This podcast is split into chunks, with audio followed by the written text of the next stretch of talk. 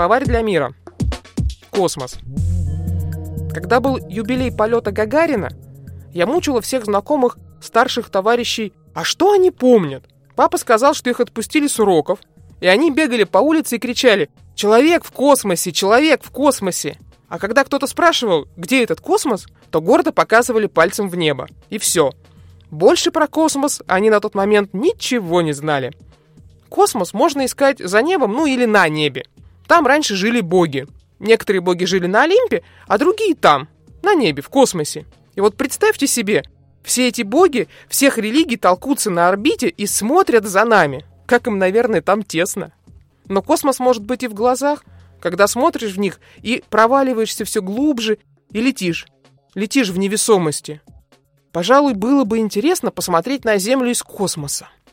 Хотя почему-то мне кажется, что я не буду смотреть на нашу планету. Я буду съедать глазами черное бесконечное пространство, вглядываться в него в поисках, ну, в поисках сигнала какого-то. Сигнала, что все хорошо и что рядом есть такой же, смотрящий на звезды. Давным-давно я мечтала об анатомическом атласе. Ну, просто так. И вот однажды я нашла его, а в нем все фотографии были сделаны в многократном увеличении.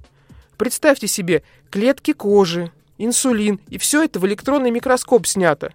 Так вот, я не могла отделаться от ощущения, что это атлас звездного неба, космические карты будущего, что ли.